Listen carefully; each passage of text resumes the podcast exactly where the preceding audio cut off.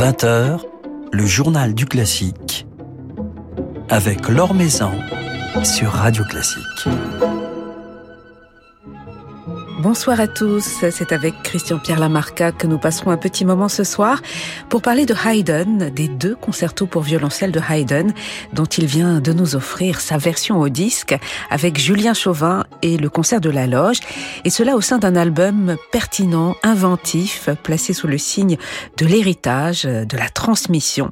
Un programme que ces musiciens donneront en concert le 17 mars, salle Corto. Avant cela, avant d'accueillir Christian-Pierre Lamarca à notre micro, jetons un coup d'œil sur euh, l'actualité musicale. Un nouveau directeur pour l'Opéra de Lausanne, Claude Cortez, actuel directeur de production artistique à l'Opéra national du Rhin, rejoindra donc la prestigieuse institution suisse en juillet 2024. Il succédera au metteur en scène Éric Vigier, qui a occupé ce poste pendant près de 20 ans. De l'émotion en perspective mercredi et jeudi prochain à la scène musicale, ainsi que vendredi à Aix au Grand Théâtre de Provence. De l'émotion, de la tendresse avec le Requiem de Forêt que dirigera Laurence Equilbé à la tête de son Insula Orchestra et du chœur Accentus. Et cela dans le cadre d'un spectacle original, inventif, pertinent comme Laurence Equilbé sait le concevoir, associant à la musique de Forêt et à celle de Gounod, dont le Saint-François d'Assise complète le programme, des vidéos de Matt Colichot, vidéos évoquant un rite funéraire tibétain et dénonçant notre rapport à la nature. Un spectacle à découvrir donc les 15 et 16 février à la scène musicale, donc mercredi et jeudi prochain, et le 17 vendredi au Grand Théâtre de Provence. D'autres émotions jeudi prochain dans le cadre intime de la bibliothèque de la Grange Fleuret à Paris. Julien Masmondé et son ensemble, Les Apaches, donneront la tragédie de Salomé de Florent Schmitt dans une version chambriste qu'ils viennent justement d'enregistrer pour le label B Records. Alors il s'agit de la version originale de cette œuvre absolument envoûtante, composée en 1907 pour la danseuse Loïc Fuller et complétée ici dans cet enregistrement par une œuvre originale de Fabien Touchard, intitulée justement Loï. Alors on retrouve euh, dans la musique de Florent Schmitt et dans la musique de Fabien Touchard également cette figure de Salomé qui a inspiré tant de compositeurs et à travers laquelle Florent Schmitt déploie véritablement ses extraordinaires talents d'orchestrateur, parvenant avec un petit ensemble instrumental à déployer de formidables palettes de couleurs et avec, bien entendu, une très grande sensualité.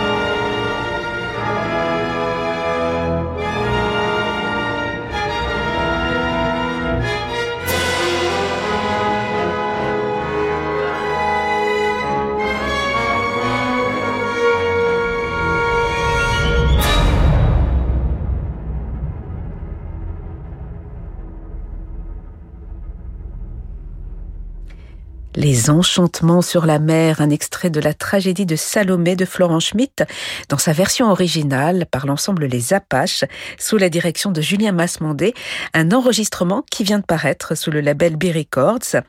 Julien Masmondé et ses musiciens seront donc en concert jeudi prochain le 16 février à la bibliothèque de la Grange Fleuret à Paris pour célébrer justement la sortie de cet album. L'Or Maison sur Radio Classique. Il nous offre aujourd'hui au disque sa lecture des deux concertos pour violoncelle de Haydn, deux piliers du répertoire, mais en les éclairant avec d'autres pages concertantes, moins connues, en les contextualisant par rapport à leur époque, par rapport à leur héritage. Christian Pierre Lamarca est avec nous ce soir pour parler de ce bel album intitulé Legacy, enregistré avec Julien Chauvin et son concert de la loge est tout juste sorti chez Naïve. Bonsoir. Bonsoir. Alors c'est vrai que vous nous avez habitués récemment à des disques un peu concept autour de thématiques. Ici, vous revenez à un album plus traditionnel, mais vous avez tout de même euh, choisi d'éclairer ce programme avec euh, d'autres œuvres. Faire un disque aujourd'hui, euh, c'est jouer y compris du grand répertoire, mais apporter d'autres éclairages, apporter un contexte, raconter une histoire, même avec le grand répertoire. Je pars toujours du principe que en contextualisant la musique, elle devient un tout petit peu plus compréhensible pour celui qui l'écoute. Évidemment, euh, moi je pars du principe que le disque est une une aventure, euh, une histoire un peu comme un livre, et je trouve ça intéressant justement de de mettre en lumière certaines pièces du grand répertoire et de les agrémenter. Alors dans ce disque, c'est c'est vrai que ce sont des pièces qui sont moins connues du répertoire euh, des pièces concertantes d'ailleurs. Et dans d'autres disques, c'est vrai, ce que j'aime, c'est tracer euh, une forme de filiation entre les pièces. Alors soit ce sont des, des albums thématiques, soit ce sont des, des vrais challenges personnels. Alors le concept n'est pas forcément nécessaire dans un, dans un album, mais souvent il crée une, une sorte de fil conducteur. C'est le côté euh, narratif, c'est le côté je vais vous raconter une histoire que vous rajoutez plus que le côté... Oui, parce que finalement, un album, ce n'est pas un concert je trouve qu'on l'écoute euh, et puis maintenant avec le streaming etc les, les différentes façons de pouvoir euh, se connecter et écouter la musique nous avons changé nos habitudes et je trouve que nous n'écoutons pas de la même manière un concert c'est un moment qui reste gravé, particulièrement dans notre cœur et particulièrement avec l'énergie du moment. Un disque, c'est différent. On se concentre de, différemment, on l'écoute euh, soit en entier, soit par petits bouts. Donc je trouve que ce côté, cette narration, euh, cette histoire que l'on va essayer de raconter, et on va, on va essayer de, de prendre les gens euh, par la main pour leur donner le goût de certaines musiques qu'ils ne connaîtraient pas, ou alors les guider à travers un répertoire qu'ils connaissent très bien.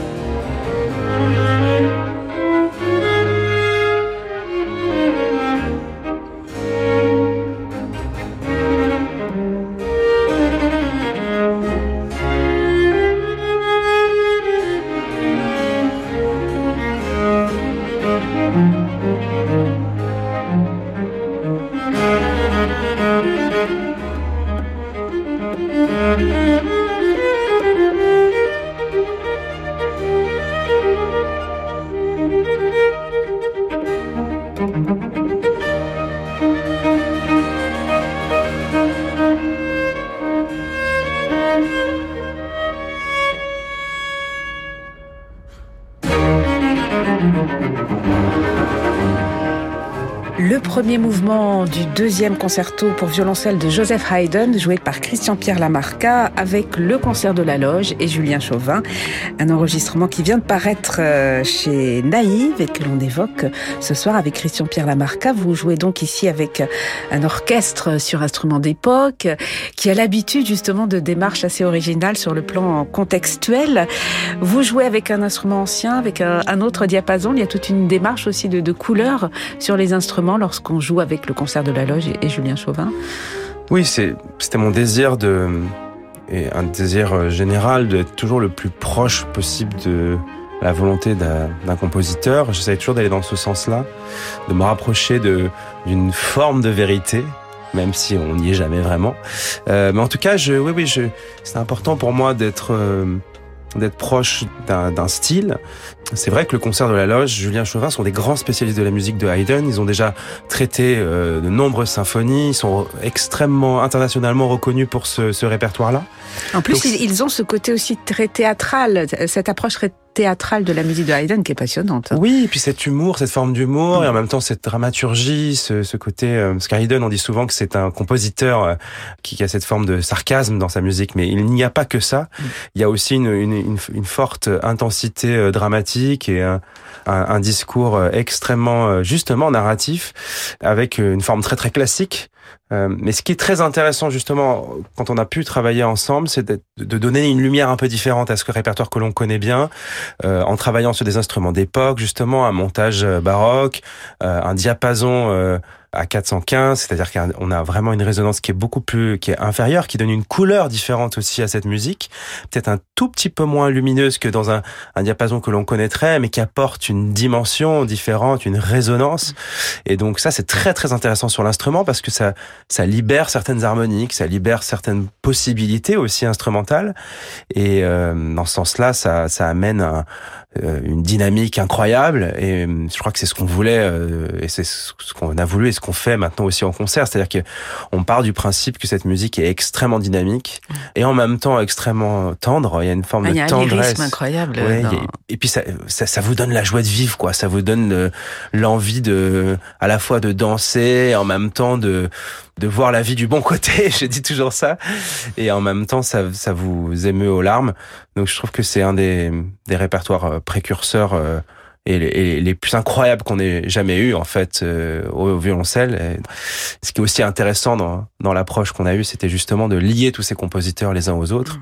et de montrer la filiation qu'il y a pu avoir euh, des débuts du violoncelle concertant avec euh, Porpora et donc euh, la musique de Nicola Porpora, qui est un compositeur euh, italien et qui donne finalement les prémices de ce que va construire Haydn à travers ses concertos pour violoncelle, c'est-à-dire pousser et repousser encore une fois les limites de son de l'instrument et des possibles de l'instrument.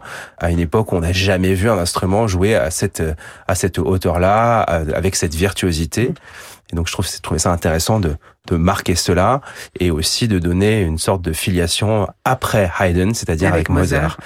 Oui, puisque Haydn a été l'élève de Porpora et Haydn a, lui-même influencé Mozart. Donc euh, il est le, lien entre entre ces deux. deux Mozart était l'élève d'Haydn. Voilà, tout à fait. Donc c'est cette idée de transmission. La transmission euh, pour un musicien, c'est une, comme vous, euh, Christian Pierre Lamarca, c'est une valeur essentielle. Transmission entre des compositeurs, mais transmission entre des musiciens. Vous jouez avec des musiciens plus jeunes que vous. Vous avez bénéficié du soutien des d'aînés. C'est une valeur que, que vous véhiculez vous-même?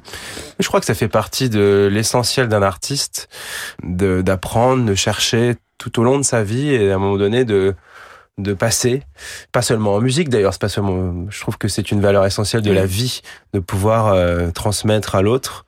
Ça donne du sens à ce que l'on fait aussi beaucoup, et en même temps, euh, ce qui est intéressant euh, dans là dans la dans l'approche plutôt historique, c'est de voir à quel point ces, ces compositeurs ont été influencés, c'est-à-dire ont construit leur propre langage de ce qu'ils ont euh, appris et hérité euh, du passé.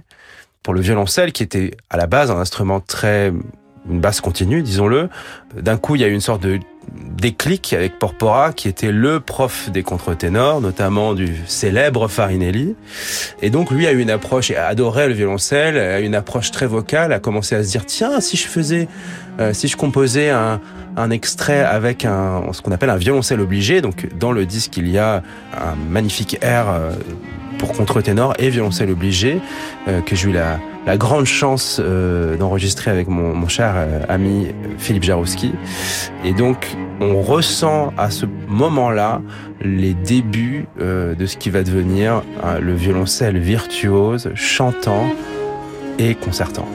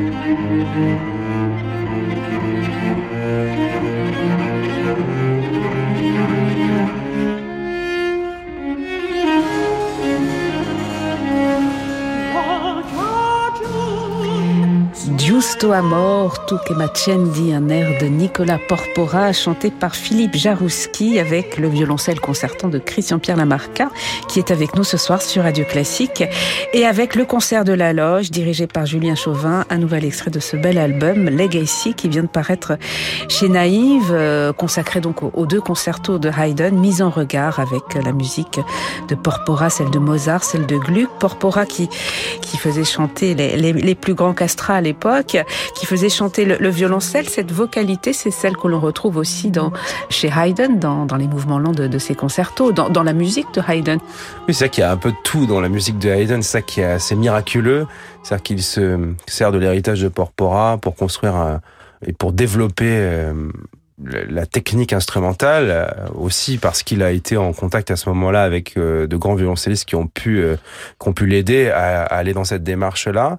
Ce qu'il faut savoir, c'est que d'ailleurs le premier concerto a été oublié pendant plus de 200 ans, ce on qui est quand même incroyable. découvert tout récemment au XXe siècle. C'est ça, et, et finalement on a on a grandi avec le deuxième concerto pendant des siècles en se disant que c'était la seule trace du concertante pour violoncelle, et, et je trouve ça assez merveilleux de voir aussi la différence d'esprit qu'il peut y avoir entre les deux concertos, euh, même si euh, pour moi il y a absolument aucun doute que c'est Haydn qui les ait écrits il y a sa patte euh, un peu partout et effectivement comme vous dites il y a à la fois le côté extrêmement virtuose et euh, dynamique et en même temps cette cette vocalité qui est reprise dans les mouvements lents et qui peut vous bouleverser d'une seconde à l'autre.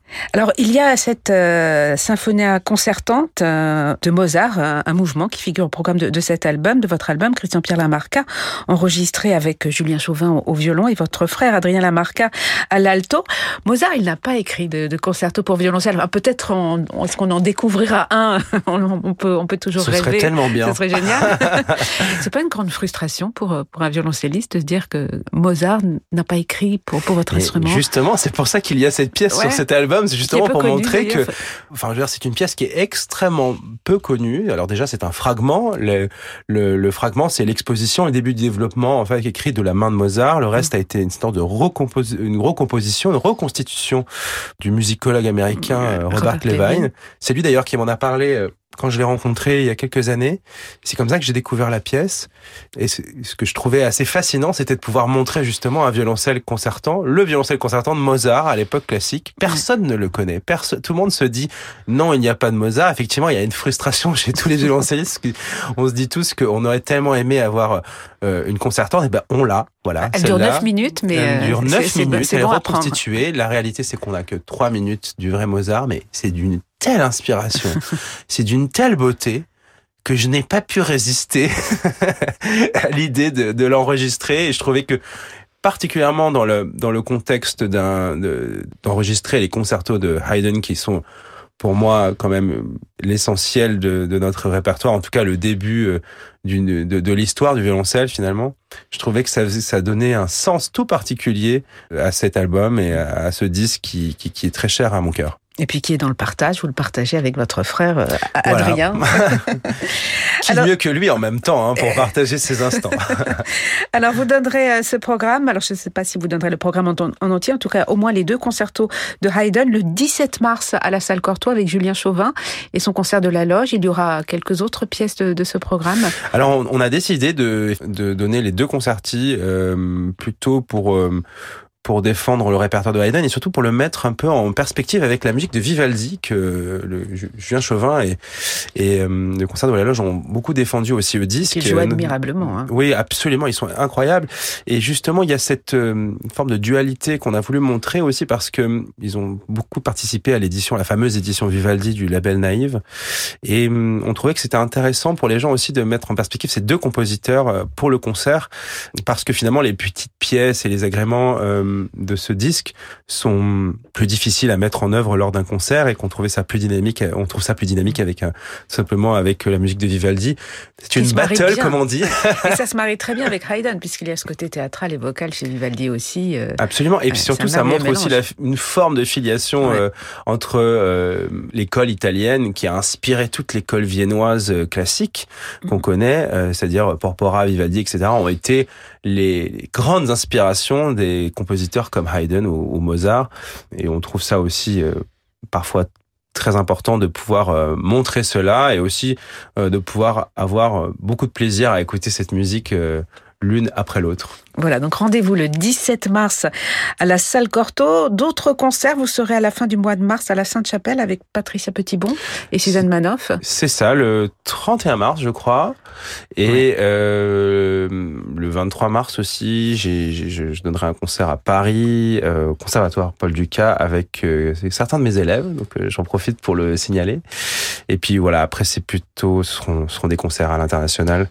Voilà, qui me mèneront un tout petit peu, un peu partout, mais mais je suis ravi de défendre euh, ce projet à Paris et j'espère que les gens seront nombreux au rendez-vous. En tout cas, on viendra le plus nombreux ah, possible euh, le 17 mars. C'est noté sur mon agenda. On va se quitter, Christian-Pierre Lamarca, avec euh, le final, le tourbillonnant, l'étourdissant final du premier concerto euh, de Haydn. On est dans quel état? On a l'impression que le musicien est en transe lorsqu'il joue ce, final. J'ai envie de dire que c'est jubilatoire pour celui qui l'écoute et pour celui qui le joue. bon, alors quand on le joue, c'est vrai qu'on est très concentré. Il faut se lancer. En plus, le, tempo est bien, bien enlevé. Hein. On va dire que ça va un peu vite et qu'il faut être euh, très concentré en même temps essayer de donner tout l'esprit de cette euh, euh, d'être fidèle à, l'esprit de, de, cette musique là sans en se détachant le plus possible des contraintes entre entre entre guillemets techniques. Moi ce que je dis c'est souvent que c'est une la meilleure énergie matinale possible. Alors là c'est il est un peu tard, c'est vrai. Non, mais le soir, il n'y a pas encore l'heure d'aller se coucher. Hein, exactement, donc ça vous donnera l'énergie de refaire votre journée pour demain. Merci beaucoup Christian Merci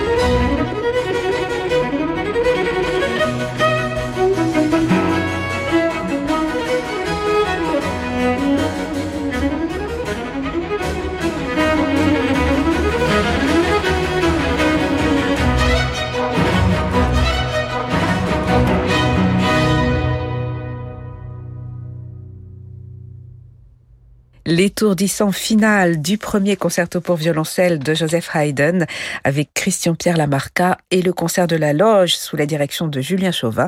Un nouvel extrait de ce formidable album Legacy qui vient de paraître chez Naïve et vous pourrez, je vous le rappelle, applaudir ces mêmes musiciens en concert le 17 mars à la salle Cortot. Voilà, c'est la fin de ce journal du classique. Merci à Matteo Catizone-Berardi pour sa réalisation. Très belle soirée à tous, soirée qui se prolonge avec Francis Rezel. Je vous retrouve quant à moi samedi et dimanche matin, et puis lundi soir à 20h pour le journal du classique.